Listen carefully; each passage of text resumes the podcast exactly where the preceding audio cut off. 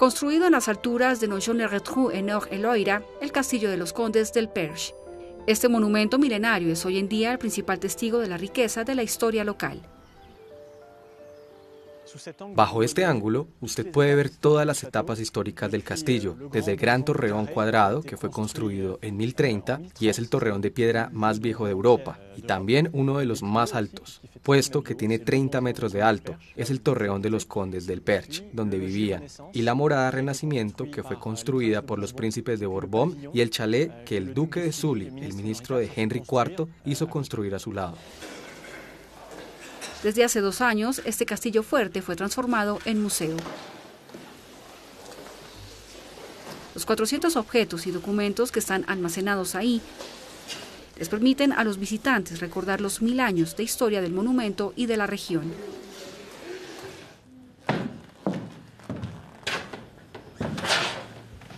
Entre estos archivos se encuentra este libro excepcional del siglo XVI que referencia al derecho consuetudinario del Perche antes de la Revolución.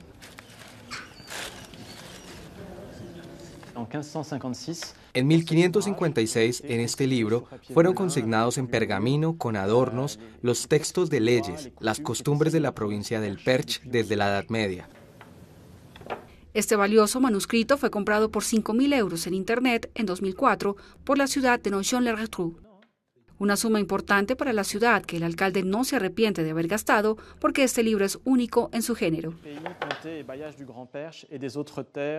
C'est un des premiers d'ailleurs documents euh, juridiques es de hecho uno de los primeros documentos jurídicos escrito en francés, porque diez años antes, en el edicto de Villiers-Cotterêts, François I había impuesto la redacción de todos los textos legislativos en lenguas de usanza para permitirles a todos los franceses comprender el derecho que les era impuesto. Mientras que el latín estaba reservado para las letras iniciales que están en un estilo italianizante, en el estilo manierista, que era importado de Italia en los años 1550, dorado con oro fino.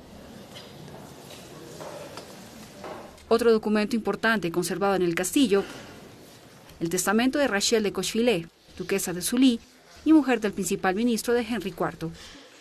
Ella, quien era percherona de nacimiento, adquirió tierras en el Perche, sin cesar durante toda su vida. En su hogar, le enumera a su marido en las diferentes páginas todos los bienes que desea legar a su hijo y concluye, tal como sucedía con frecuencia en los testamentos del antiguo régimen.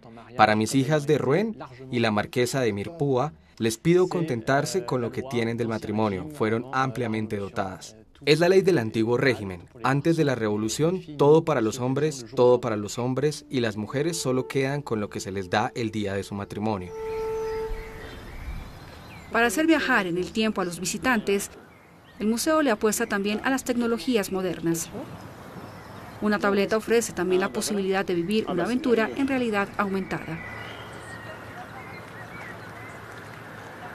El interés de la realidad aumentada es que podamos reconstituir, sumergirse en el torreón tal como estaba aquí, en especial en 1990, cuando tuvo lugar la negociación del encuentro entre Richard Coeur de Lyon y Philippe Auguste. Ello les permite a los visitantes poder descubrir de manera lúdica el castillo bajo diferentes ángulos. Está también la especificidad. Hay un recorrido para los niños enfocado en los juegos. Hay un juego de geocaching en el castillo. Hay que descubrir un escondite que le permite acceder a un código para tener acceso a la siguiente parte del recorrido. Me parece muy bien reconstituido, porque estamos acostumbrados a una reconstitución en los libros. Es nuevo y tiene un efecto, creo.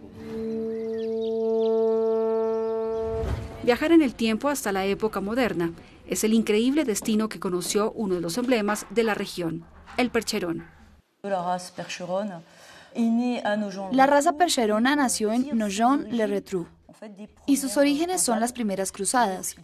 Y con el paso de los siglos esta raza fue mejorada y de caballos de guerra también se volvieron caballos de tiro. En 1880, este caballo de excepción es implantado en las grandes sabanas de América del Norte para trabajos agrícolas. Es la edad de oro del percherón. Los estadounidenses siguen usándolos. Este caballo fue comprado por un criador estadounidense durante el primer concurso hípico Percheron en Francia. De hecho, los estadounidenses eran muy esperados en el siglo XIX. Era una fiesta de Nogent-le-Rotrou cuando llegaban. Para hacer de su castillo uno de los lugares culturales inevitables de la región, la ciudad de Nogent-le-Rotrou y el Estado invirtieron cerca de 240 mil euros, una suma que esperan amortizar durante los próximos años, atrayendo cada vez más visitantes.